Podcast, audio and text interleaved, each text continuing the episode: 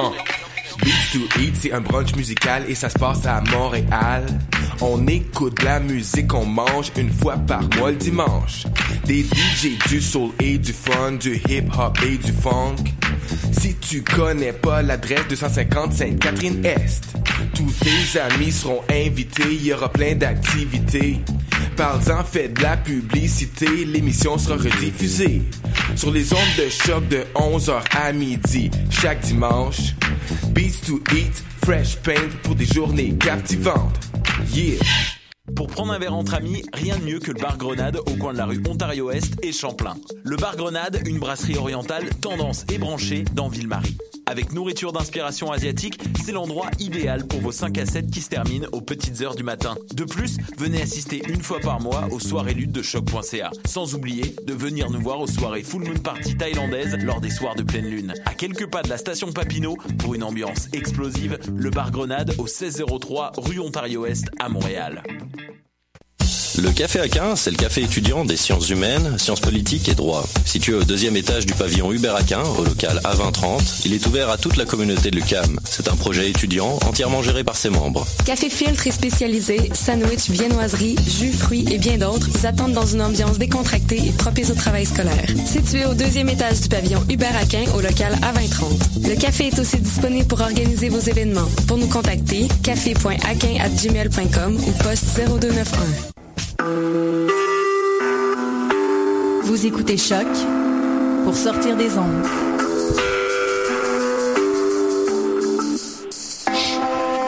Podcast, musique, découverte. Sur choc.ca.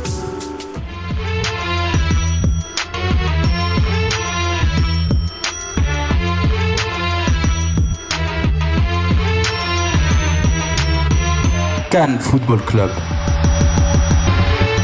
L'alternative foot. Bonsoir, bonsoir et bienvenue à une nouvelle édition du Cannes Football Club, le podcast. Avec vous, Sofiane Benzaza, le remplaçant de luxe, comme la voix qui démarre l'émission à la place de Réginald Joseph. Réginald est absent, il est quelque part dans les Europes, notamment dans un pays dont la monnaie coûte extrêmement cher par rapport au dollar canadien. Et le rire euh, gentil et jovial que vous entendez, c'est celui de Fred, Frédéric Loporcaro, la star, la moitié de, du podcast Lopo, Lopo Avendano. Salut Fred. Salut Sofiane, ça va? Ça va, ton microphone est off, vas-y. Ça va bien, Sof. Excellent, touche pas au bouton, j'ai tout allumé, t'as éteint deux, je sais pas pourquoi. Ah, Ah, je coupe ton micro maintenant, c'est bon. Et on est bien sûr au téléphone comme d'habitude, la famille, le cousin, le frère, euh, l'oncle qui est un peu jeune aussi. C'est Julien de Paris. Comment ça va Julien? Ça va très très bien. Ça va J'en juste. profite du saut, saut pour faire une petite dédicace à un, à un groupe qui nous, qui nous suit euh, sur Paris. C'est la team du cabaret, donc voilà un petit, euh, une petite dédicace parce qu'on est suivi aussi en France. On commence euh, la- le FC partout. Salut la team du cabaret Tu peux plaquer l'adresse si tu veux, euh, ou tu donneras ça, on mettra la page Facebook, il n'y a aucun problème. Euh, les amis de Julien sont nos amis aussi. Exactement. Donc voilà, on salue aussi euh, les autres absents. Bon, J'avais dit Reg, Mehdi, et évidemment, voilà, puis encore un bon joueur à Sydney, cofondateur de l'émission et producteur maestro de tout ce qui est les interwebs. Euh, il n'aime pas qu'on dise ça, mais je dis quand même. Qu'est-ce qu'il va faire Nous censurer Hein What you gonna do, bro? Donc euh, voilà. Et on veut aussi euh, remercier nos patrons sur Patreon. Et en parlant de remerciements, on remercie aussi nos followers sur Facebook, sur Twitter, toutes les interactions. Le retour du sapot d'or du Tropoutine et de Gélard d'Info avec l'impact et sa pré-saison. C'est excitant tout ça, c'est hallucinant. Euh, jamais j'aurais cru que nos hashtags étaient euh, tant que ça aux gens, donc je suis super content. Et euh, un petit euh, un petit message du ciné à tout, à, notamment à quelques super fans qui ont joué le jeu avec nous. Donc on remercie Marc, Nilton, Simon et Abdou qui ont tous joué le jeu cette semaine. Et c'est quoi le jeu? Ils ont envoyé une photo euh, lorsqu'ils ont écouté le podcast, un selfie ou bien une carte d'écr- d'écran. Faites, et euh, ils ont joué le jeu en faisant ça. On vous invite à faire la même chose. Donc pour euh, un selfie, une photo, une vidéo, quelque chose qui montre que vous êtes en train d'écouter le podcast. Et le, le concours, c'est de faire la chose la plus inus- inusitée. Hein. Si vous, euh, si vous euh, écoutez le, podcast, par exemple, dans votre, je sais pas moi, dans votre douche, faut vous envoyer ça. Mais on ne paye pas pour les dommages à votre iPhone, évidemment. C'est ça, c'est votre choix. Mais vous pouvez faire ça dans la douche si, si c'est waterproof, c'est comme vous voulez. Donc voilà, on va vous, vous, vous nous envoyer la photo.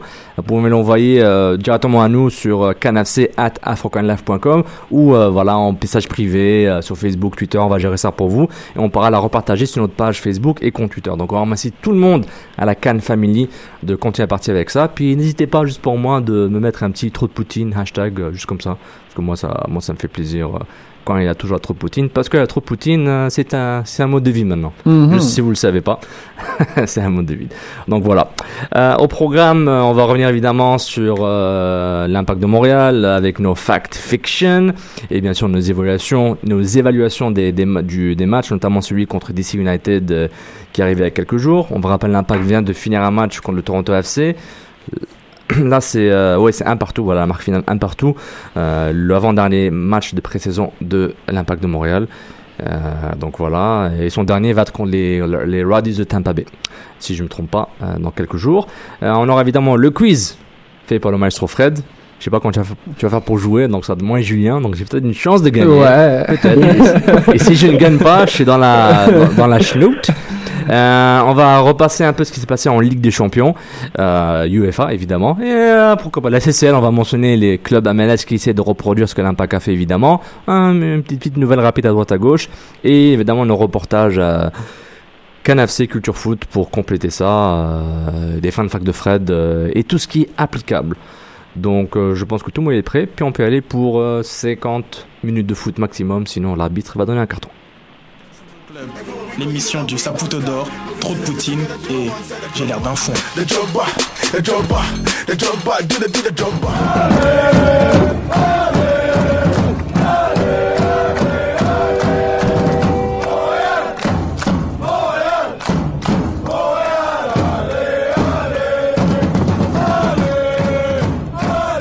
Donc on va retourner sur quelques matchs euh, du l'Impact de Montréal qu'on a raté depuis la dernière fois qu'on s'est parlé au Cannes Football Club. Évidemment, euh, le point Vendeno a couvert les actualités Impact que vous avez arrêté entre l'autre podcast. Évidemment, le Cannes FC, c'est deux podcasts, un site web, une page Facebook et des hashtags trop cool. Yep. Euh, donc un rappel, euh, évaluation trop Poutine, Saputo Gérard d'un foin pour le match, euh, la défaite de l'Impact 1-0 contre New York City FC, c'était il y a un peu plus d'une semaine je pense. On va parler, on va écouter, on va lire Binago Simon, at Binago Simon, qui donne son Saputo d'or à Salazar Kronberg, trop Poutine Venegas et Gérard Dinfoin, l'arbitre assistant pour le match, pour le hors-jeu d'Alexandre en fin de match. Donc euh, Alexandre, Alexander avait marqué un but, le but égalisateur en fin de match. Exact. Il était supposément pas hors-jeu, c'était serré et l'arbitre a appelé hors-jeu. Donc ça, je vous rappelle, c'était pour la défaite de 1-0 de l'Impact face à New York City FC. Euh, Raphaël Van der Heyden, at Raphaël VDH, son Saputo d'or Salazar, Tropoutine Malas, Gélard Foin Simon, fidèle à lui-même, en guirlande l'arbitre après un match hors concours. Bravo Simon. Et Para, at Dom Taillon, euh, Saputo d'or Salazar Kronberg, Bah, il nous fait des deux pour un, c'est bon. Tropoutine Alexander, Alexander et Williams, Romario de son prénom, je pense. Gélard Foin, gagnons la part, gagnons la part, dit par les commentateurs. Ouais. Encore aujourd'hui, ça a été compliqué. Hein? Euh, aujourd'hui, justement, ben, on va passer directement à, à l'évaluation simple du match d'aujourd'hui, un partout. Je vous lis les évaluations. Euh, Lizzie, at Girls Love euh, IMFC, je vous conseille de la suivre et son site web Go Footy Yourself. Non, Go Foot. Yeah, c'est ça, Go, Go Foot Yourself. Euh, J'aime le nom. Son saputo d'or pour le match de cet après-midi contre le TAC, Salazar et Oduro. Tropoutine, le commentateur. Ouais. Ça revient. J'ai l'air d'un foin, la personne qui a mangé le ballon d'en face. Ça, c'est le match contre DC United. DC United Ouais. Ah, excuse-moi, oui, c'est vrai, ouais, c'est conditionné. Pour- C'est pas contre Toronto, désolé. Euh, J'ai pas encore cela sous la main. Excusez-moi, c'est contre DC United. Euh, Maria Valbert, Saputo d'or, la belle chimie d'Oduro, Salazar et Chip. Euh, fait un package. Tropoutine, euh, DC United en général, Gérard Dinfoin, Tissot, Chancelant. Et le dernier, et non pas le moindre, JS Bondival, Saputo d'or, Chip, Tropoutine, je sais pas trop, DC, I guess. Gérard Dinfoin, commentateur, DC ou CD, là est la question. Ce qui, est, ce qui est assez drôle avec ces, ces, ces évaluations, c'est qu'ils sont, sont intemporels parce que dans le match d'aujourd'hui, je pense que ça a pas mal été la même chose. Encore une fois, c'est un Kronberg qui s'est vraiment démarqué. Le, le commentateur a eu l'air d'un fou un peu d'une occasion, euh, notamment en, en appelant Jérémy euh, Gajon Le Pain. Ça m'a vraiment, vraiment très fait rire. A massacré probablement tous les noms euh, francophones dans ce match-là. Et malheureusement, c'est encore une fois les, les joueurs de l'académie qui ont peut-être, euh, qui méritent tous un, un trou de poutine. euh. Mais c'est pas facile quand même euh, de dire des noms euh, que t'as jamais vu de ta vie, t'as t'as pas eu le Ben, temps, de, pas eu le temps de, travailler dessus, je sais Louis, pas moi. Louis, Louis Béant, Louis Béant Goyetti, euh, c'était des noms comme ça. Là, Ah, il a fait ça, ça, Ah, ouais, ouais. non, c'est- c'était. euh, ouais, ouais, ouais. Je sais pas, le- il avait pas mis Louis sur son maillot comme, Ouais, euh, comme ouais. l'an dernier? Ouais. Ah, il fallait juste dire Louis, man. Ouais, non, je sais pas, il voulait se forcer, mais on, écoute, on salue le, on salue l'effort. Mais non, euh, un match encore une fois assez soporifique contre, contre le Toronto FC. Il y avait, il y avait une, une formation changée en deuxième demi parce qu'il jouait un autre match, je crois, cet après-midi. Euh, ça a été assez, euh, assez, assez mauvais du côté de l'Impact de Montréal. On a eu le feed de seulement les 25 premières minutes en Sofiane. Ça a Alors- disparu, puis ça a réapparu dans le spatio-temporel, le vortex, le trou noir, et l'impact, le, le hashtag MFC a explosé. Il est où mon feed? Where is my feed? Exact. Puis encore une fois, il n'y a, que Harry Ship encore qui s'est signalé. hein, une troisième passe décisive en deux matchs. Vraiment, Harry Ship euh, connecte bien avec les attaquants. Et c'est Oduro qui s'est peut-être trouvé des talents de finisseur qui a, qui a réussi à marquer. Euh, sinon, euh, Jérémy Gagnon-Laparé, c'était compliqué en deuxième demi. Du moins, toute l'équipe a été... a été assez, euh, assez brouillon. On peut se dire peut-être que l'adversaire, hein, peut-être quand on joue contre un adversaire qui se, qui se force un peu moins, peut-être que ça, ça paraît un peu aussi dans nos efforts. Euh, Baker, Malice, encore une fois, je pense que tout le monde, euh, tout le monde s'est plaint à une occasion ou une autre de, de la performance de Malice dans cette deuxième demi. Et Kronberg, qui est assurément l'homme du match, a fait plusieurs reprises, dont trois, qui, a finalement, qui s'est finalement soldé par un but. Non, exactement, un but de Hamilton à la 79e. Euh, euh, donc, on a eu, on a eu quand même, je pense, un Saputo d'or. Je l'ai vu par Simon Cadieux. Faut que je retrouve, voilà, son Saputo d'or pour ce soir, Oduro. Oduro qui est en feu, comme tu viens de dire, Julien, euh, Fred. Ah oui. Et Julien, t'as rien dit au fait, désolé. Et trop Poutine, Malas. Euh, Malas revient souvent dans la troupe Poutine. Euh, J'espère qu'on n'a pas influencé l'opinion publique. Vous avez le droit de penser ce que vous voulez, vous êtes des hommes et femmes libres. Et Gélin Foin, le descripteur qui a débaptisé Gagnon Lappareil 23 fois et jamais pareil. Donc voilà, pauvre euh, Jérémy Gagnon Lappareil qui a du mal à se trouver des minutes avec les pros et a du mal à avoir son nom euh, prononcé correctement par un gars qu'il n'a jamais vu de sa vie. Donc comme je vous Mhm. dis, c'est pas facile de faire une description de match. À moins que c'est son taf, mais quand même, c'est son travail, c'est quand même pas évident. Euh, on, va, on va rentrer dans les fact fiction directement. Euh, je vais commencer par un qui n'était pas dans la liste, mais je pense que c'est important qu'on en, important qu'on en parle. Harry Ship. Euh, on, a, on en a parlé plusieurs fois, que ce soit sur notre site, sur le point Vendono, sur Canal Podcast. Puis souvent, on associe Harry Ship à, à la, la pièce manquante pour le numéro 10 au sein de l'Impact de Montréal. Ouais. Donc, euh, je pose la question, fact fiction, est-ce que Harry Ship est un numéro 10 Ben, moi, c'est assez simple, ça va être un fact. Moi, je trouve que c'est un, contrairement à ce que ce qu'on avait déjà parlé, je pense que c'est un joueur qui peut, qui apporte une dimension qu'on n'avait pas du côté de l'Impact de Montréal. Puis, pour une fois, on le voit, hein, ça, ça- les, les- buts ne passent pas nécessairement par les côtés. On est capable de, de, de faire des ballons, des décisives de l'axe. Je pense que ça va être, euh, ça va vraiment un changement cette année. Puis, euh, avec le, le, le nouveau système, si on peut l'appeler de l'Impact de Montréal, ça va être très bon. Julien, fact fiction, euh, Harry Ship est un numéro 10 Non, moi, moi, ce sera fiction pour la bonne et simple raison que pour moi, euh, le numéro 10, c'est quelqu'un qui, qui va aussi. Enfin, c'est quelqu'un qui amène beaucoup balle au pied. Et là où je rejoins Fred, c'est que c'est un, c'est un briseur de ligne avec des passes. C'est pour ça que moi, je le mets plutôt en milieu relayeur. C'est-à-dire que c'est effectivement quelqu'un euh, qui a une technique de passe assez intéressante. Euh, mais je pense qu'il il est pas. Si vous voulez, aujourd'hui, le, le numéro 10, euh, on a tendance à mettre par exemple des, des, des Ben Arfa. Enfin, ce sont des dribbleurs, ce sont des gens qui, qui fort avec le ballon. Et je pense pas que ça soit sa qualité première. À, à, par contre, effectivement, dans la relance au milieu de terrain, euh, il va apporter beaucoup beaucoup de technique et, euh, et, et sa vista également va, va permettre d'avoir un jeu beaucoup plus léché et beaucoup plus euh, vertical. C'est ça qui est intéressant. Non, c'est vrai. J'avoue que le fait, bon, c'est très bon point de, Fred et Julien, et juste pour ajouter ou probablement répéter en, disant des, mots différents, c'est pour euh, Chip, il, aime se retrouver entre les lignes, il aime être le relais entre euh, un gars comme Donadel ou euh, Alexander. Pour le moment, c'est eux, pour le moment, c'est la paire au milieu de terrain.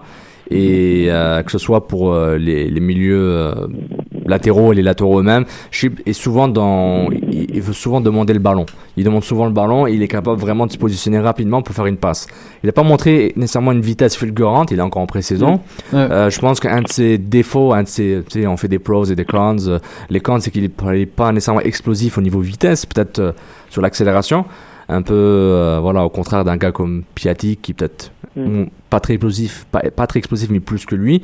Et euh, mais c'est un gars qui lâche le ballon rapidement, qui a du skills, et qui a une bonne vision. De ce qu'on a vu en pré-saison, euh, il a une touche, il est capable de marquer, il a marqué peut-être.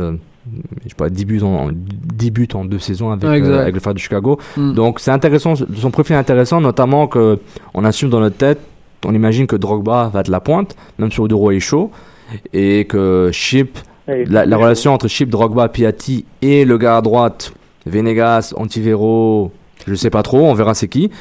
Ça va être intéressant de voir comment cette chimie va s'établir et avec ça, je trouve que c'est excitant, le potentiel m'excite un peu. Ben, c'est sûr, c'est exactement ça. Puis je pense que ça prenait un gars aussi qui avait peut-être un QI, un QI foot peut-être un peu plus élevé parce que à part Piatti, euh, pour faire des passes à Drogba, je veux dire des appels sur des appels de balles, euh, c'était compliqué. Hein. Je- Venegas, c'était peut-être pas mon gars pour faire ça. Puis après ça, ça, ça passe par Bernier. Bernier euh, sera pas là tous les 90 minutes. Donc, euh, superbe acquisition encore une fois de l'Impact de Montréal. Est-ce que Piatti va faire des passes à Drogba? Eh oui. Hmm, Julien, pour conclure, est-ce que Piatti va faire des passes à Drogba ou est-ce qu'il va gratter le ballon comme d'habitude? Non, ça a déjà été fait. Non, non, là franchement, t'as un peu dur. On l'a, on, on l'a dit déjà l'an passé. Non, mais c'est vrai. Là pour le coup, il a, il a beaucoup changé par rapport à son, à son début d'année dernière et même durant la saison dernière, on avait dit qu'il était un peu plus au service du collectif et que il était moins individualiste. Même si de toute façon, quoi qu'il arrive, c'est son, c'est son jeu. On peut, on, on, l'a pris comme ça. On savait que c'était euh, un joueur un peu plus individualiste que, Chip, par exemple, effectivement, ou que Bernier. Mais bon, on a aussi besoin de de ses, de, talents hein, dans une équipe aussi. hein. Non, c'est vrai, c'est vrai. Mais je suis d'accord. J'étais un peu, euh, je taquinais un peu, cherchais un peu le débat, mais c'est vrai. Bon, je pense que Drogba et la relation de Drogba et Piatti va, va juste s'améliorer euh, avec le temps. Puis je pense que tout le monde est excité de voir les deux compères euh, travailler dans un, je sais pas, un 4-3-3, 4-4-2. Mais de toute façon, 4-2-3, pour, euh, ouais. tu dis, il va se travailler avec le temps, il faudrait qu'ils commencent par jouer ensemble. hein. donc, euh, voilà. Ouais, c'est ça. Justement, bah, on va aller à un autre fact fiction qui est dans notre liste magique super secrète. Didier Drogba, Didier Drogba n'a pas joué de minutes en match pré-saison. Est-ce qu'on devrait s'inquiéter de, de sa condition physique et de sa chimie avec ses coéquipiers? J'ajoute ça comme un, une question bonus. Ben, moi, je, trouve qu'il faut, peut-être s'inquiéter. Je vais y aller avec un fact parce que pour une simple et bonne raison, c'est qu'il reste un match de pré-saison à jouer. Euh, c'est sûr que ce sera pas nécessairement de haute intensité. Puis commencer, des, matchs de haute intensité avec, euh, on sait qu'il est pas nécessairement à 100 100%. Euh, sur une, si ça se trouve être sur une surface synthétique, soit celle du, euh, à Vancouver ou celle à Montréal, euh, je suis pas convaincu que ce soit une, une- une idée si géniale que ça. Donc je pense qu'il aurait fallu commencer un peu plus tôt peut-être à le faire entrer dans les matchs, mais en même temps, rien qui presse, faut, faut, faut croire. Julio? Non, parce qu'en fait, le, le, le problème, c'est qu'on voit le problème à l'envers. Drogba, c'est quelqu'un qui a 38 ans. Si tu m'avais dit que euh, à 28 ou 27 ans, il avait fait zéro match, je me serais un peu inquiété. Là, c'est quelqu'un qu'on doit faire tenir sur une saison entière. Donc, à la limite, même s'il doit pas jouer les 3, 4, 5, ou le premier mois, les deux premiers mois de compétition, moi, ça me gêne pas. Je pense que la, la préparation de Drogba va être pensée pour aller jusqu'en décembre. Et on sait que de mars à décembre, il peut tellement se passer de choses que autant qu'il ne joue pas cette pré-saison-là, parce qu'en plus de ça, elle a été hachée parce que on a eu l'embroglio au Chelsea où au final il, revenait, il revenait pas. Donc il a eu une, une pré-saison zéro. Donc autant qu'il la fasse bien, per- personnalisée, individualisée, pour qu'il puisse nous aider, enfin aider l'impact de Montréal tout du moins, à aller euh, plus loin en playoff et vraiment à viser une finale de conf ou une finale de, euh, de, de, coupe, de coupe MLS. C'est ça le but pour sa dernière saison. Je pense pas que on ait envie qu'il arrive dès le premier match, qu'il nous marque de trois buts, puis qu'il se blesse en juillet, et puis qu'il revienne finalement un peu plus vite, euh, peut-être en octobre ou en, novembre, et qu'il soit et, et qu'il déçoive. Donc euh, vraiment, ça me dérange pas du tout qu'il fasse pas de pré-saison. Je pense que clairement, je suis d'accord avec toi, Julien, mais Fred aussi, vous apportez, deux- euh, vous apportez des points assez complémentaires et intéressants. Pour, dans le contexte de l'impact, si on doit envelopper euh, le, la, la sphère bleu, bleu, blanc, noir dans lequel le club vit en ce moment et va vivre durant la saison, cette coquille-là va s'appeler la Coupe MLS. Je pense que Fred, t'as dit, t'as dit ça régulièrement. La coquille qui, qui euh, qui euh, qui enveloppe toute la toutes les ambitions de l'impact, c'est la Coupe MLS. C'est ça sent la coupe. Hashtag hashtag euh, Sainte-Catherine parade. Hashtag on va gagner la MLS. Ça. Tout- ils font ils se positionnent pour aller gagner cette année, pour qui sera la dernière année de Drogba normalement avec l'impact et peut-être dans sa carrière de footballeur. Donc oui, euh, c'est pas grave s'il joue pas tant qu'il est en bonne condition physique en travers la saison et qu'au fur et à mesure s'intègre dans l'effectif et qu'il soit qui marque genre 20 buts par saison. S'il marque 20 buts, moi qui vient en mars, qui vient en mai pour euh, être à 100%, il n'y a pas de problème. Donc euh, Ben, moi, j'ai vraiment un problème. Je trouve que si tu pars, si tu fais une comparaison avec n'importe quoi, si tu le pars puis tu le mets au régime en partant, tu lui mets de la pression pour qu'il marque des buts, c'est c'est le contexte parfait pour des blessures. Je, je- moi, faire des petits jogging, là, faire des petites passes, là, je trouve que c'est pas assez, mais en tout cas, on verra, on verra. Avant de passer à notre prochain Fact Fiction, j'ai une petite alerte Twitter. Attention, attention. Euh, Jess Bonival, la star du hashtag MFC, il ne sait pas encore, mais on vient de le programmer star, du moins moi. Euh, il donne son sapoteau d'or euh, pour le match de Toronto-Montréal. il dit que j'ai pas vu le match, mais mon sapoteau d'or, ça va, s'en va. Son sapoteau d'or est at Pascal R2. Et Pascal Rainville dit, Drogba aurait dit au gars d'arrêter de filmer. Donc ça, il a gagné l'internet, bravo. J'applaudis, bravo. Donc voilà, sapoteau d'or du match, c'est Pascal R2 pour dire que Drogba a dit d'arrêter de filmer parce que moi j'étais pourri probablement. Ah, Ok, on passe à autre chose. Euh, fact fiction. Faire payer les matchs de la USL du FC Montréal aux, non-membres va conduire à des estrades vides au complexe sportif Claude Robillard. Ben, moi, je veux dire fac, là. Je trouve que déjà me déplacer au centre Claude Robillard, c'est déjà assez euh, compliqué. Si en plus de ça, il faut que je paye. euh, Est-ce qu'on devrait être payé pour aller au complexe sportif Ben, moi, je suis membre, là, donc ce sera pas un problème, mais euh, je, je pense qu'il faudrait au moins payer la pizza, non? La pizza, c'est comment là-bas? T'es membre, c'est bien la piscine, le gym, c'est non, je suis membre. Je suis membre de. Je suis, Non, de euh, l'impact, ok, de ouais, t'es un démon. Mais non, mais je voulais savoir un petit Yelp review sur est-ce que la piscine est bien, est-ce que les installations sont bonnes, est-ce qu'il y a des douches? En fait, Julien. Julien? Ouais, en fait, moi, je suis un peu gêné parce que, euh, en fait, de faire payer les matchs de, de la USL, ça revient à mettre une barrière avec cette équipe-là, alors que c'est un peu le vivier.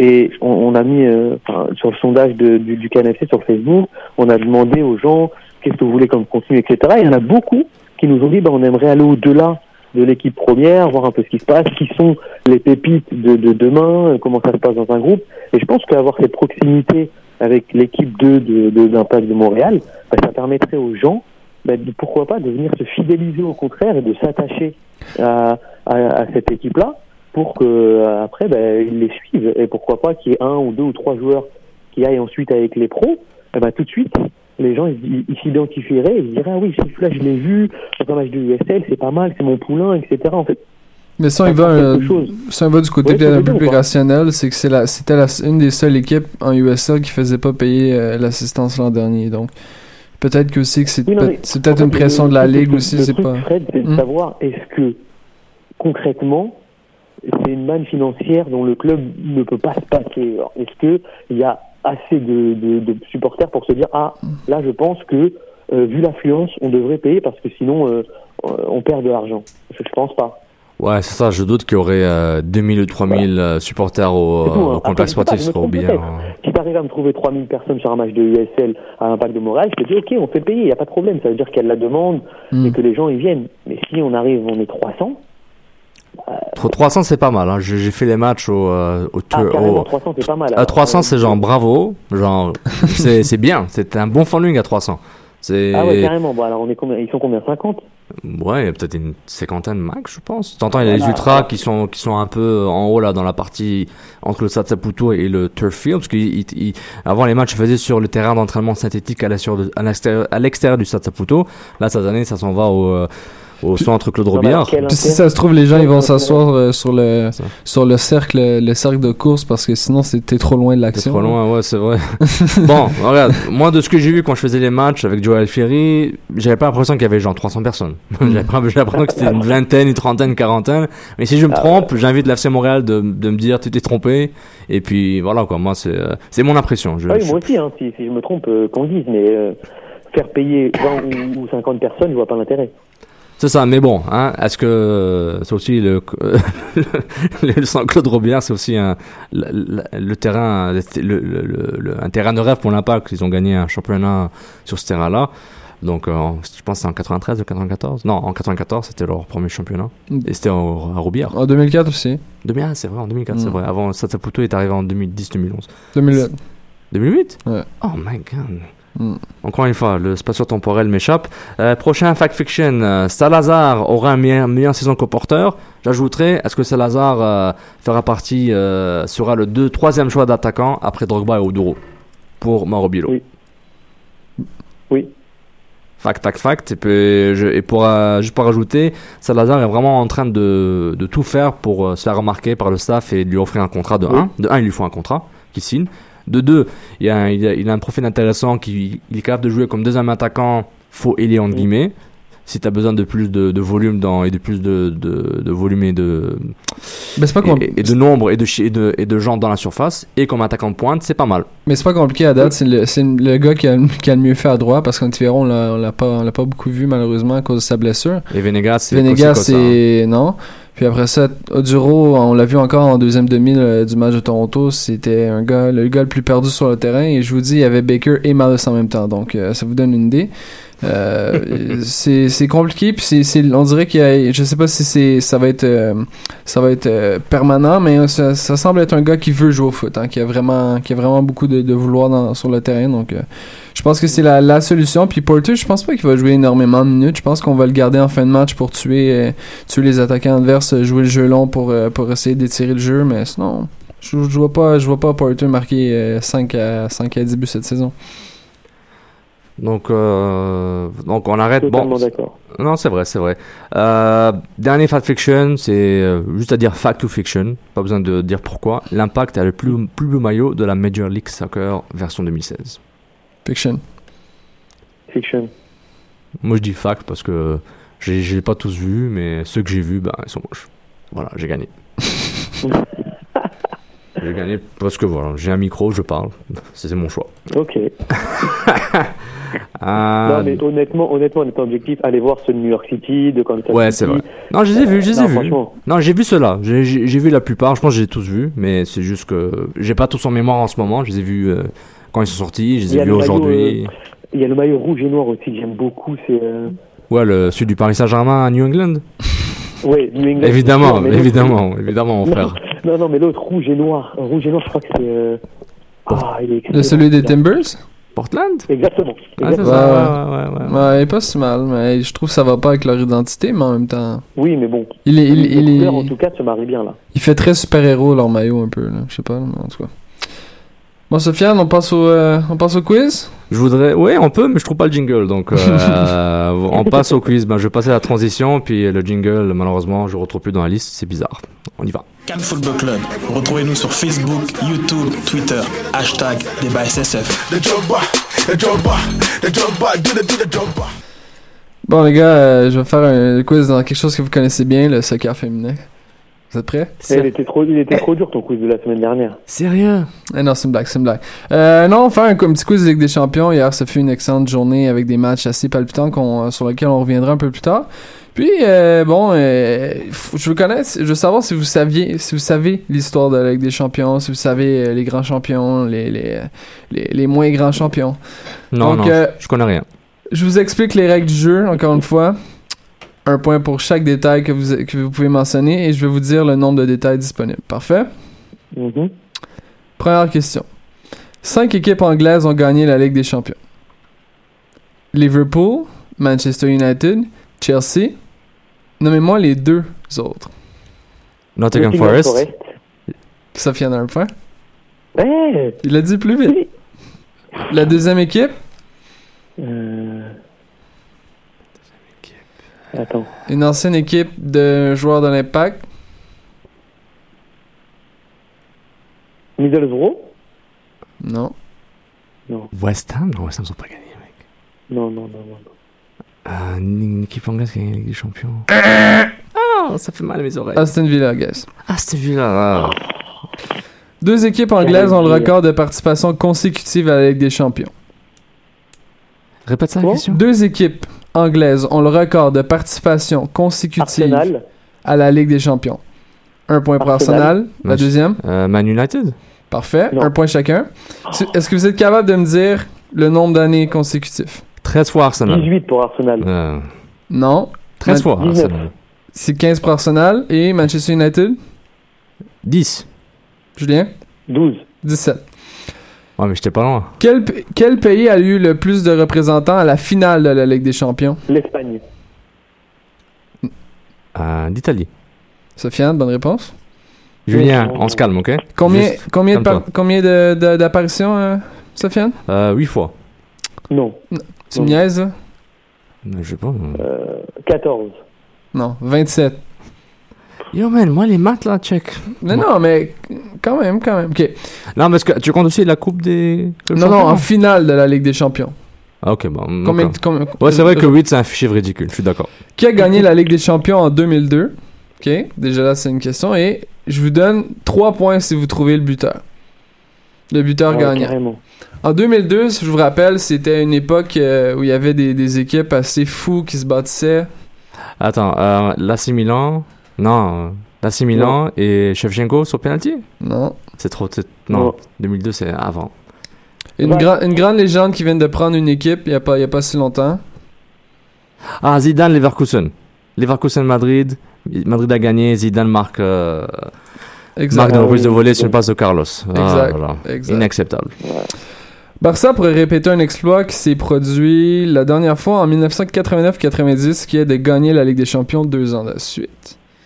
Qui est cette équipe qui a gagné la Ligue des Champions deux années de suite en 1989-90 Juste parce que c'est Milan, Julien, je te donne deux points. Ah, Je suis un club espagnol qui a fait la finale deux années de suite au tournant des années 2000. J'ai no- j'ai notamment perdu. Valence. Ah, Valence, Et trop fort, t'es trop fort. contre le Bayern Munich. Et, euh, Et le Real de Madrid. Ça, c'est- Madrid. ça, c'est trois points. Ça, c'est une égalité pour l'instant, les gars. Sérieux? Ah oui Combien de fois une équipe championne de... wow, vous êtes... Ça, c'était fort, Julien. OK. euh, Combien de fois une équipe championne de la Ligue des Champions a-t-elle gagné dans son stade? Je vous demande de trouver le nombre de fois. Et si vous me trouvez l'année ou l'équipe, vous avez 3 points. Alors, une seule fois. Un point. Et c'était. Euh, ben c'était, c'était, pas Madrid à Bernabeu? Exact. Wow! Eh Julien oui. est en feu. C'est en 1959, pour être plus précis. Non, mais ça compte pas, là. Merci. Ce n'est pas Ligue des Champions, c'est la Coupe des clubs, je sais pas quoi, là. Non, c'est la, c'est la première, c'est la première ou la, non, je pense que c'est la deuxième édition de la. Ligue des Champions. Je demandais à, Merci, Sofiane. à la FIFA de vérifier Ok, ça. Sofiane, tu peux, tu peux encore t'en sortir. Mhm. Ça, c'est la question. Si vous avez cette question-là, vous gagnez automatiquement parce que c'est une euh, pratique, pratiquement une égalité. Il y a un club roumain qui a déjà gagné la Ligue des Champions. Bucarest. Non, devant Barcelone. Ça se passait en 1985. Un club roumain qui bat Barcelone en 1985. Si vous me dites le nom du club, vous gagnez. C'est à Bucarest, mec. Non. Oh. Ben oui, c'est ça. Bah ouais, C'est- ah c'est- Sauf que je voulais que tu Non, dises, mais je voulais que tu dises le nom, le nom en roumain, Ah ouais, j'étais au Bucarest. Stoana Bucaresti. J'étais au Bucarest. Non, mais attends, il connaissait la réponse, c'est pas possible parce qu'il a dit à Bucarest avant de savoir que c'était un club roumain. Non, il a dit roumain. Non, mais t'as le, le, le, le vortex avec l'internet et la ligne téléphonique, c'est avec ta. Non, non, j'avais pas la réponse. Sofiane, euh, bravo, t'as gagné. Non, égalité entre moi et Julien, je pense Non, que. t'as, non, t'as gagné, t'as gagné. Ah ouais? Ouais. Mais j'avais, j'a- il y avait 5 à 3. Non, plus que ça, en fait. C'était 9, c'était 9 à 6, mais Sofiane a eu la réponse qu'il fallait avoir, donc. euh. Julien, je suis prêt à donner égalité où tu gagnes. Moi, les, les calculs de Fred, là, tu sais, les Italiens. Et à un moment donné, j'ai donné 4 bonnes réponses en une réponse. T'as genre, tu t'es fait avoir, mec. Oh mon dieu, super quiz et un autre quiz que j'ai pas gagné officiellement, donc euh, voilà, je suis trop fort. Donc, on va passer à notre prochain topo. On va parler Ligue des Champions, transition. Cannes Football Club. Retrouvez-nous sur Facebook, YouTube, Twitter, hashtag débat SSF.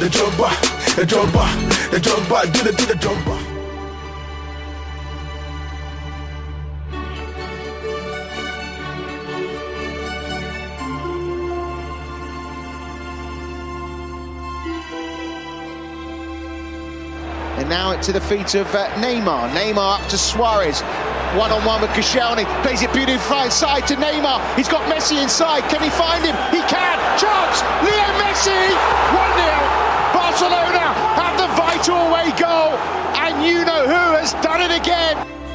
Uh, It's a poor clearance by Mertesacker. Down goes Messi. Penalty, says the referee. It was Flamini with his first instance in the match, and it's a really vital one in this whole overall complex of the tie because it's a foul on Leo Messi inside the penalty area, and Barca. It has been from the penalty against Petr Cech. He's beaten Cech for the very first time this evening to make it 1 0. Messi now steps up, left footed, strikes and scores, and surely now Barcelona have done enough in London to set them on the ways once again. Et c'était le son entre Arsenal et Barcelone. Et vous avez remarqué évidemment, Arsenal n'a pas marqué. Une victoire éclatante du FC Barcelone à Emirates Stadium, un stade où Red se, retrouvait, se trouvait en ce moment durant en direct. Et euh, une victoire 2-0. On a vu deux buts de Messi. Ouais. Et un, un beau contre du FC Barcelone, une passe de Neymar à Messi et un penalty sur la, seule la première action de match de Mathieu Flamini qui fait une faute sur Messi, qui convertit le- son propre penalty. Ce que, ce que je trouve dommage, Julien, tu réagiras là-dessus, mais c'est que, évidemment, Barcelone était l'équipe la plus forte sur le terrain, c'est triste à dire, c'est probablement les, prochains champions. Mais ça reste que Arsenal a vraiment joué un bon match, on aurait pu capitaliser dès le début, euh, notamment avec Chamberlain. Puis je, je pense que c'est assez, assez dommage que ce- on aura, on n'aura pas de match, je pense, au match retour. Euh, je pense que c'est déjà scellé. Puis on aurait eu, on aurait pu avoir un très très beau duel.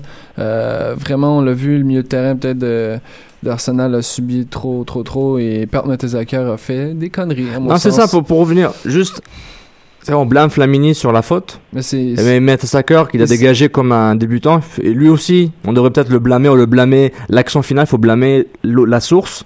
Si Mertesacker euh, faisait un dégagement à niveau correct, peut-être Arsenal aurait fini 1-0. Et sur l'autre but, sur l'autre but aussi, c'est lui qui se jette à, au, à peu près au milieu de terrain. Et il, la- il laisse, je pense, je m'en rappelle c'est Bellerin, je m'en rappelle c'est qui, c'est qui le, le dernier défenseur. À deux contre un, tu laisses, euh, tu laisses deux des meilleurs joueurs au monde. Non, ça marche pas ça. Non, c'est vrai, ça fait mal. Donc, euh, oui, Julien, si tu peux réagir un peu, tes impressions à chaud sur, euh, sur ce match, notamment Ouais, une domination Ouais. barcelonaise en chiffres, évidemment. En fait, c'est pas une. Enfin, moi, j'ai pas trouvé euh, que Barcelone avait dominé à outrance. Le problème, Non, c'est que je les ai trouvés sur un rythme de sénateur et qu'ils ont accéléré finalement ben, quand ils l'ont décidé, c'est-à-dire à la 72e minute. Ils se sont mis en action et ça a suffi. Et moi, j'avais mis beaucoup, beaucoup, beaucoup d'espoir en, en Arsenal, surtout cette année. Je pensais qu'au moins à domicile, ils allaient euh, pouvoir inquiéter cette équipe de Barcelone comme euh, la Juve a, a pu faire euh, face au Bayern avec ce petit sursaut comme ça d'orgueil. Et bon, bah là, on voit qu'il y a quand même une, classe d'écart hein, pour le coup. Non, c'est vrai, mais je trouvais quand même qu'Arsenal avait montré certaines bonnes choses pour vraiment faire mal. Fred avait, non, je suis d'accord, euh, Julien, et Fred avait parlé de la chance évidente de Oxlade Chamberlain, un joueur qui, euh, qui, euh, qui déçoit beaucoup de, de Gunners parce qu'il avait un certain potentiel quand il avait commencé euh, euh, avec les pros d'Arsenal.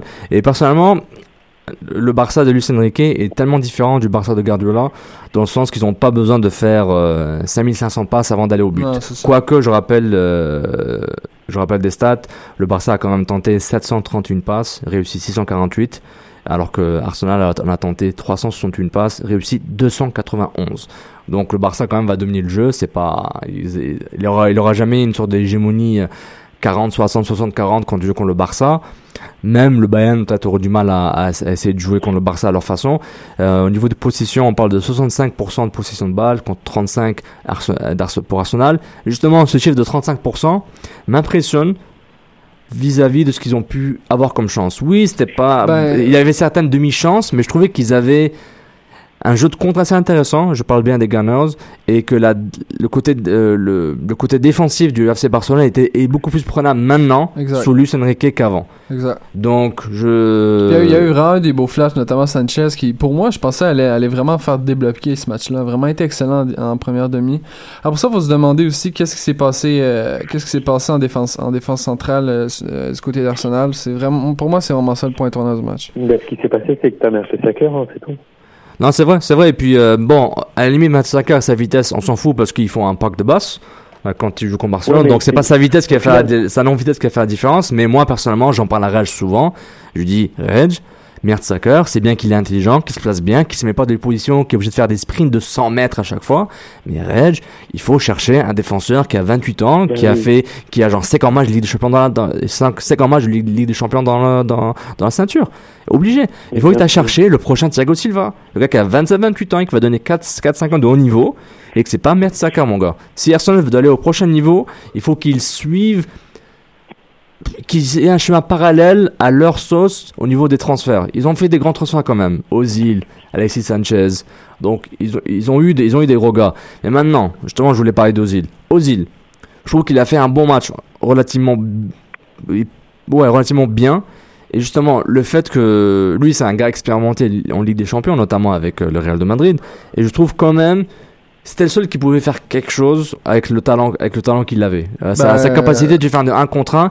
Et comme dès que lui était obligé d'aller à 200%, presque personne n'était capable de suivre de ce qu'il voulait faire. J'avais cette impression-là. J'avais pas l'impression que que dès qu'il montait son jeu d'un cran, j'avais pas l'impression que les autres étaient capables de le suivre pour essayer de contrer le Barça. Même si le Barça a été, je trouve, a été gêné plusieurs fois. Je sais pas ce que vous en pensez de d'Ozil et ma petite théorie. Ben, peut-être que aussi Ozil a peut-être manqué de Carzola aussi. hein. Je pense que Santi Carzola a vraiment manqué à ce match-là. Très bon point. Je pense que je pense que ça aurait été peut-être un joueur qui aurait pu compléter. Puis aussi Giroud, je sais pas, là, je, je connais pas vos, vos avis par rapport à ce joueur-là, mais il me semble dans les matchs décisifs, euh, je sais pas, il, il est pas souvent là. Il a eu des occasions quand même. Julien, Giroud, là, je trouve qu'il a eu des occasions. C'était pas, Oui, c'était- c'était pas mauvais. C'est sûr, mais non, il a, il a fait, il, a fait ce qu'il a pu. Après, euh, et, on parlera certainement peut-être des, buteurs plus loin dans l'émission, mais, euh, mais voilà, des, grands buteurs, euh, ils, se font rares. Et après, il, fait une bonne saison, Giroud. Il, va marquer ses, ses 15 buts facilement, voire même s'approcher de 20. Mais dans, ces rencontres-là, c'est vrai qu'il n'a pas encore eu le, le déclic certainement pour pour aller euh, pour, pour pour pour faire plus. Vous voyez par exemple la tête qu'il met, même s'il est gêné par euh, par euh, par Mascherano, euh, on on peut penser que euh, doit la mettre, surtout avec son jeu de tête. Non, c'est vrai. C'est vrai que y, aura des déceptions. Donc l'Arsenal aura beaucoup de travail à faire au match retour au Nou Camp euh, avec euh, une euh, après à minute 2-0 euh, dans la série match aller-retour. Donc on va parler maintenant de la Juve qui a fait deux partout au Juventus Stadium contre le Bayern. Juste quelques sons rapidement pour le mettre dans l'ambiance, puis on va analyser ce match rapidement. Argo might open up ahead of them though. It's Lewandowski who brings the ball under control. He has support from Muller. Robin is arriving into space as well. Forced a little wide here, Ian Robin, but still with a side of goal. Checks in field onto the left foot. Robin goes for goal, and Robin scores a wonderful goal. It's a second for Bayern here, and what a. There's Quadrado. The has made the run for him if uh, Quadrado can pick out the pass. Little touch there off uh, Kimmich, but still a chance to Barla's continued his run. He's in on goal, and Juventus are back in the game. Paulo Dybala with his first ever goal in the UEFA Champions League. Un scénario qui ressemble beaucoup le match d'Arsenal, Bar- euh, Arsenal-Barcelone au niveau des statistiques. Le Bayern de Munich qui mène 2-0 au Juventus Stadium, la Juve, la Juve revient euh, via Dybala qui marque un but important du 2-1, Estoaro qui égalise euh, vers la fin du match. On vous rappelle les buteurs du Bayern, Thomas Müller, le l'incompris, le sous-estimé, Ouais. et Ian Robben, euh, le, le revenant, le Phoenix qui renaît de ses cendres. Donc au niveau des stats, c'est très similaire, quasiment exact.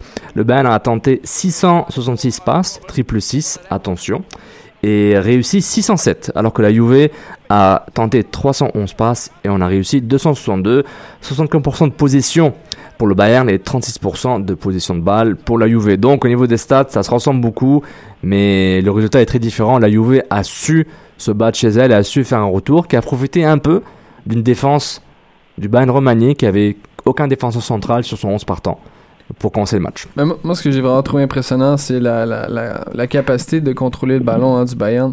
Si Tout on à fait. regarde là, t'as t'as Kimmich, euh, je m'en plus trop, je pense c'est ah oui euh, Vidal et Alaba, les, ils ont tous minimum 100 passes. C'est c'est fou, contrôler le ballon, c'est faire tourner, c'est épuiser la- la- les joueurs italiens. À plusieurs occasions, on a vu hein, le, le, le- tout le 11 de la Juventus était dans son 16 mètres. Ça a été, euh, c'était vraiment une performance assez exceptionnelle du Bayern. Heureusement pour, euh, pour les Italiens, euh, on a eu des chances de marquer. Les joueurs en ont profité parce que sinon, ça aurait été une longue, longue, longue soirée. Moi, je, trouvais le retour de la Juve assez impressionnant. Je m'attendais à ce que Bayern gagne la, la Juventus, le Bianconeri, au Juventus Stadium. Euh, le 2-2 est un bonus. C'est reste que le Bayern a encore marqué deux buts à l'extérieur, donc euh, la Juve a encore beaucoup de travail à faire, mais a prouvé un peu que la défense du Bayern est loin d'être invincible. Et justement, c'est un de ses points faibles, à mon avis, même si euh, offensivement, on a eu vu le retour de Ribéry, qui, euh, qui avait l'air en forme quand il est rentré en Ouais. deuxième mi-temps, donc bravo Ribéry pour son retour. Julien, pour conclure sur Juve, Juve Bayern, s'il te plaît. Bah, je, suis un, je suis un peu d'accord avec vous, même si je pense que c'est plus le Bayern qui a, qui a laissé revenir la Juve que la Juve qui est revenue. Je m'explique. Je pense que sur la première mi-temps de ce Bayern Juve, il n'y avait pas photo. On a vu le même écart qu'il y avait entre Barcelone et Arsenal. Et après, effectivement, je pense que le Bayern a baissé le pied. Alors, est-ce que c'est intentionnel ou pas Je sais pas. Et la Juve a quand même, euh, tu l'as dit, le mot c'est vraiment la grinta, c'est l'envie, c'est l'orgueil. Mais, euh, mais je pense que c'est plus dû à une baisse de régime du Bayern Munich plus qu'à la Juve qui a hissé son niveau de jeu. Voilà, c'est tout. Enfin, haussé son niveau de jeu, quoi, je veux dire. Tout à fait, oui, mais c'est c'est vrai, mais euh, c'est- le fait qu'ils se prennent deux buts rapidement va, va leur faire mal. Mais c'est vrai que la Juve a montré un peu de caractère que, et qui ont Mm. qui a montré que jouer euh, jouer à la maison est, est un avantage au contraire d'Arsenal qui euh, bon qui s'est quand même incliné contre un adversaire bien supérieur, euh, je trouve, par rapport à ce qui euh, Arsenal pouvait produire comme jeu. Donc on passe à nos reportages Canafc Culture Foot. Transition. Cannes Football Club, 100% foot, 100% débat, 100% Montréal. The Drogba, the Drogba, the Drogba, do the do the Drogba. Donc, on a quelques reportages à vous pré- présenter. euh, juste euh, euh, euh, passer à travers quelques nouvelles. Euh, moi, j'ai là une chron- chronique balle courbe du Caen Football Club, on, dans laquelle on parle des, des résultats mitigés des joueurs qui deviennent des entraîneurs. On parle notamment de Maradona, Cruyff, Zidane et Mauro Biello. Donc, je vous invite à la lire sur notre page Facebook. Euh, Kit, euh, Kit a été nommé sélectionneur de, pour l'équipe canadienne de futsal. Donc félicitations à Kit, un gars montréalais, un gars qu'on connaît bien dans le monde du futsal. Donc euh, il parle de ses plans pour les prochaines semaines avec nos amis d'infosoccer.ca. On mettra euh, le lien aussi sur Facebook si c'est pas déjà fait. On va s'en occuper. Donc excellent topo de InfoSoccer et de Grégory qui a du mal à connaître qui sont les rookies MLS. On va jamais oublier ça, Greg. Jamais, jamais. Et euh, Fred, tu voulais un peu nous parler de la qualification du Canada féminin, des féminines pour les, les Jeux de Rio 2016. Ouais, je vais faire ça assez rapidement. Écoutez, euh, le Canada a confirmé sa, qualification grâce à une victoire de 3-1 contre le Costa Rica. Puis, euh, ils vont avoir la chance justement de défendre leur médaille de bronze acquis à Londres en 2012 euh, après des circonstances quand même assez bizarres, hein, si on se rappelle, contre les Américaines. Ce tournoi aura lieu du 3 au 20 août au Brésil. Il y a encore beaucoup de préparation à faire pour l'équipe hein, parce qu'on le voit, outre Christine Sinclair, ça commence à devenir un peu maigre du côté de l'attaque. C'est encore elle hein, dans match décisif, dans le match de barrage contre le Costa Rica, qui, a aussi son jeu avec deux buts, euh, deux superbes buts. Euh, je vous invite à aller, aller les revoir. Je vais juste parler rapidement aussi du parcours que les Canadiennes ont fait. Euh, évidemment, ça a été assez facile hein, lorsqu'on dans, dans la, CONCACAF, mais même au niveau féminin, le Canada sont, très très très très dominantes. C'est notamment une victoire de 5-0 euh, contre un petit pays que je ne connaissais pas, qui est le Guana, Guana, qui est un pays entre la Surinamie et le Venezuela. Par la suite, euh, on a joué contre, le, contre Trinidad Tobago devant une foule euh, exceptionnelle de 830 personnes. Une victoire de 6-0. Et finalement, on a fait, on a, on a, fait notre revanche euh, contre le Guatemala par rapport à l'équipe masculine. On les a battus 10 à 0. Donc, on s'est vengé du 8-1 euh, qui, a vraiment fait mal à l'équipe canadienne. Et finalement, l'équipe s'est finalement inclinée à cause d'un manque de talent, selon moi, devant l'équipe des États-Unis qui est beaucoup, beaucoup trop performante en ce moment. Le Canada est actuellement au 11e rang euh, mondial du côté euh, féminin. Et je vous rappelle que ce tournoi-là, c'était au domicile euh, du Dynamo de Houston. Donc, encore une fois, hein, les, les... on prend pas au sérieux encore sur des terrains de merde qu'on joue les matchs de compétition, quand même internationale. Je trouve ça assez dommage. Je vous invite à, aller, à aller voir l'équipe canadienne lorsque celle-ci se effectuera son parcours euh, lors des Jeux Olympiques. Il y a beaucoup de joueurs quand même qui sont intéressants, euh, surtout en défensive, dont Buchanan qui est, à mon sens, l'un des meilleurs défenseurs au monde. Voilà. Excellent, euh, excellent euh, topo, Fred. On va écouter un topo canafc de Alex sur l'attaque du Barça et ensuite on va passer à au- au- l'importance des buteurs de Julien. Donc tout d'abord, Alec, on l'écoute tout de suite. Bonsoir chroniqueurs et auditeurs du CanFC. Je vous ai préparé un petit topo aux couleurs blaugrana. C'est lors de la saison 2014 que Luis Suarez ira rejoindre le Barça, formant avec Neymar et Messi une attaque 100% sud-américaine. Dès lors, beaucoup de critiques émanent, dont le grand Johan Cruyff, qui a affirmé sans aucun doute qu'aucune complémentarité ne pourra exister entre les trois attaquants. Il mentionne même que le Barça devra faire un choix entre laisser partir Messi ou Neymar pour réussir. Une saison après, les critiques, les doutes n'existent plus. 122 buts marqués, des records battus, mais surtout un fabuleux triplé Liga, Copa del Rey, Ligue des Champions. Cette année, ils sont tout aussi formidables. Des gestes techniques, des buts magnifiques, mais surtout des statistiques incroyables. Messi, après 30 matchs, a déjà 27 buts. Neymar, 22 buts. Et Luis Suarez, Pichichi de la Liga, 40 buts. Les trois totalisent 89 buts et nous en sommes qu'en février. Le Barça règne en Liga, est déjà en finale de la Copa del Rey et fait trembler les plus grands cadors européens pour décrocher une deuxième Ligue des champions de suite du jamais vu. Ma question est bien simple. Avons-nous, devant nos yeux, la meilleure attaque de l'histoire du football? Hmm.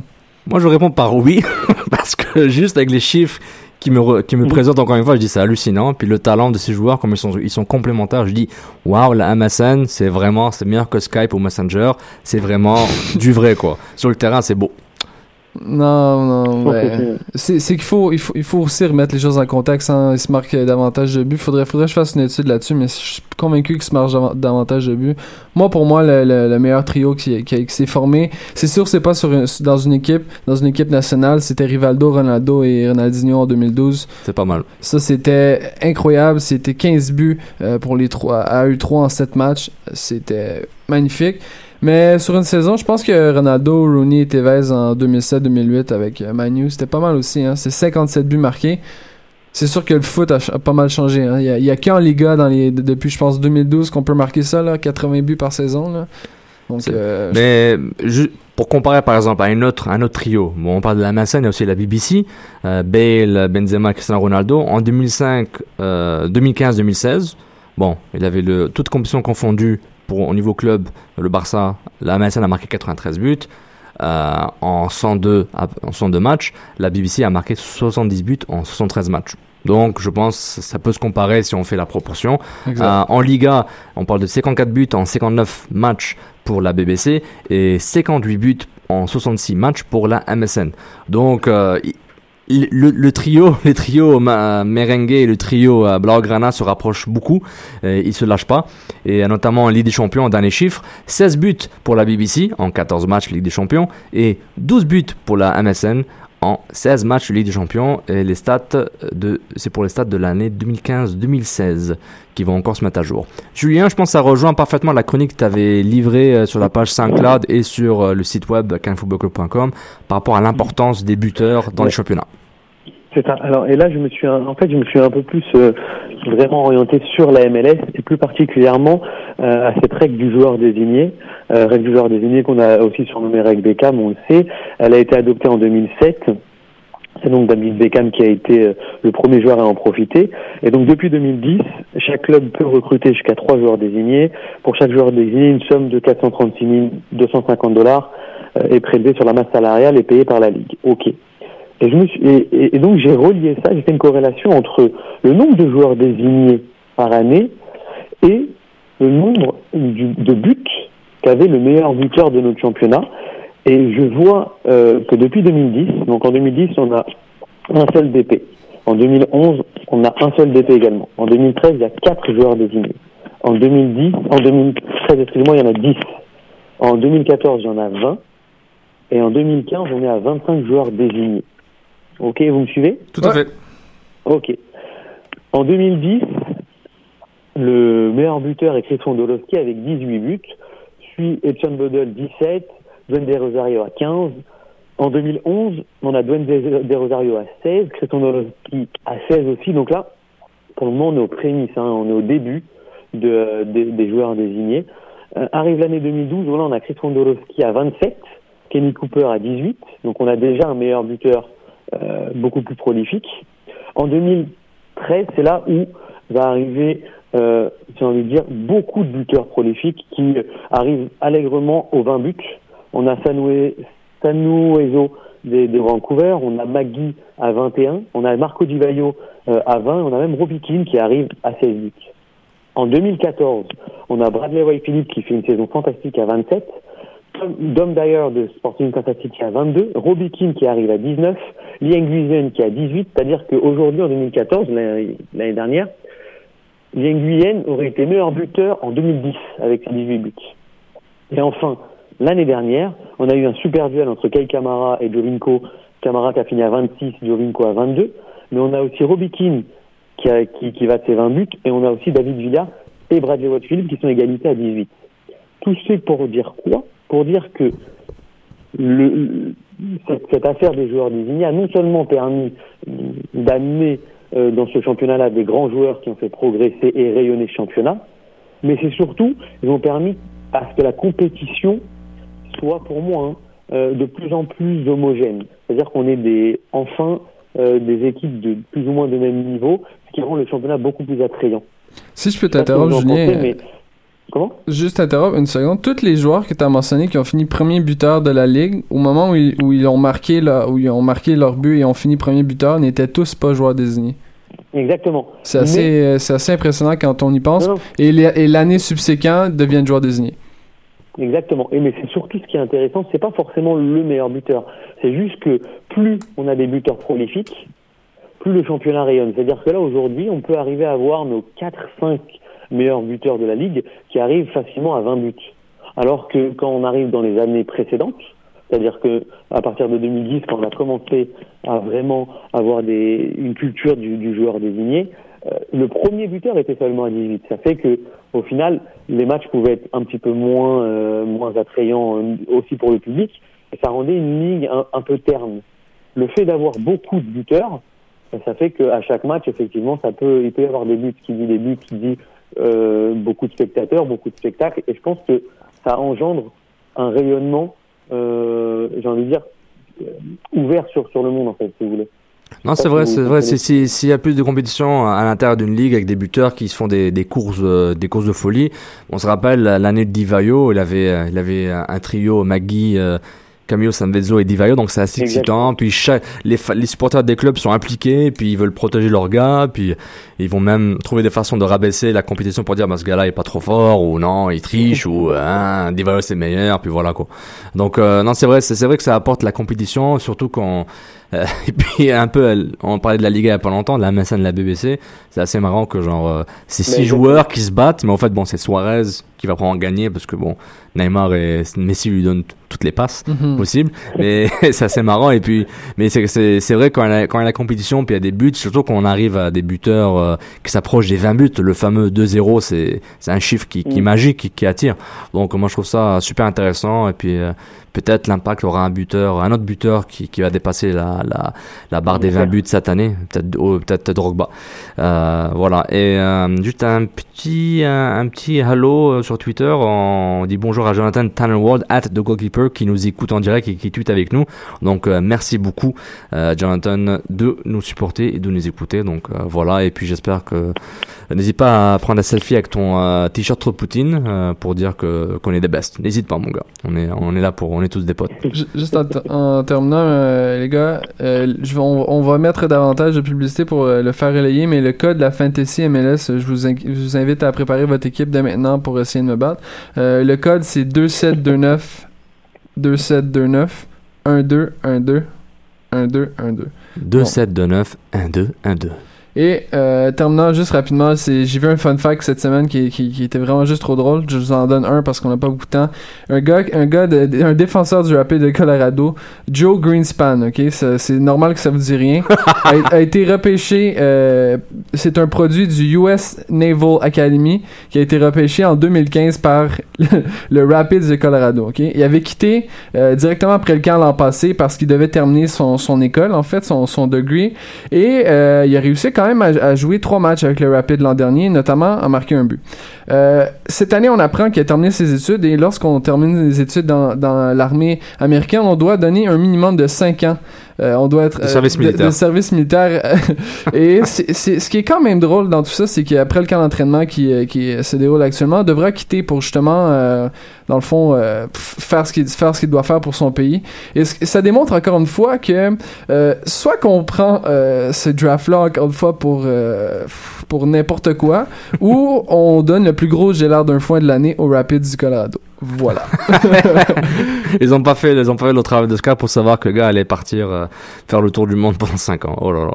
Pas de chance pour les Rapids et bonne chance au jeune homme pour sa carrière euh, militaire et euh, footballistique. Donc voilà, ça conclut l'émission pour euh, cette édition du mercredi 24 février 2016. Merci Julien encore une fois. Juste un petit truc, So. Euh, petite promotion la semaine prochaine. Oui. Ne ratez surtout pas ce- le numéro de KNFC parce que c'est la- l'émission de la rentrée et il va y avoir une revue de toutes les franchises, de tout ce qu'il faudra suivre par tous les membres de la, du, du KNFC. Donc vraiment, l'émission de la semaine prochaine, soyez présents. Ah, c'est vrai, on aura un privé à MLS, donc merci beaucoup de nous écouter. Merci Julien, Fred. Merci à tout le monde sur Twitter et Facebook, SoundCloud, iTunes et votre fil RSS. C'est le meilleur endroit pour nous écouter. Et aussi le point Vendano parce que le Café Football Club est un média. Ciao, ciao. Ciao tout le monde. Salut.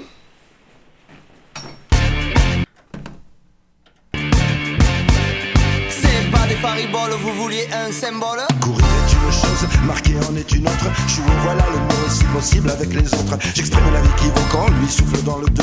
Et j'ajoute un dicton Chasser le naturel, il revient au ballon. Vite Le même écrit retentit dans un couffin pour certains. Quand on n'a pas de grade, il retentit dans un stade.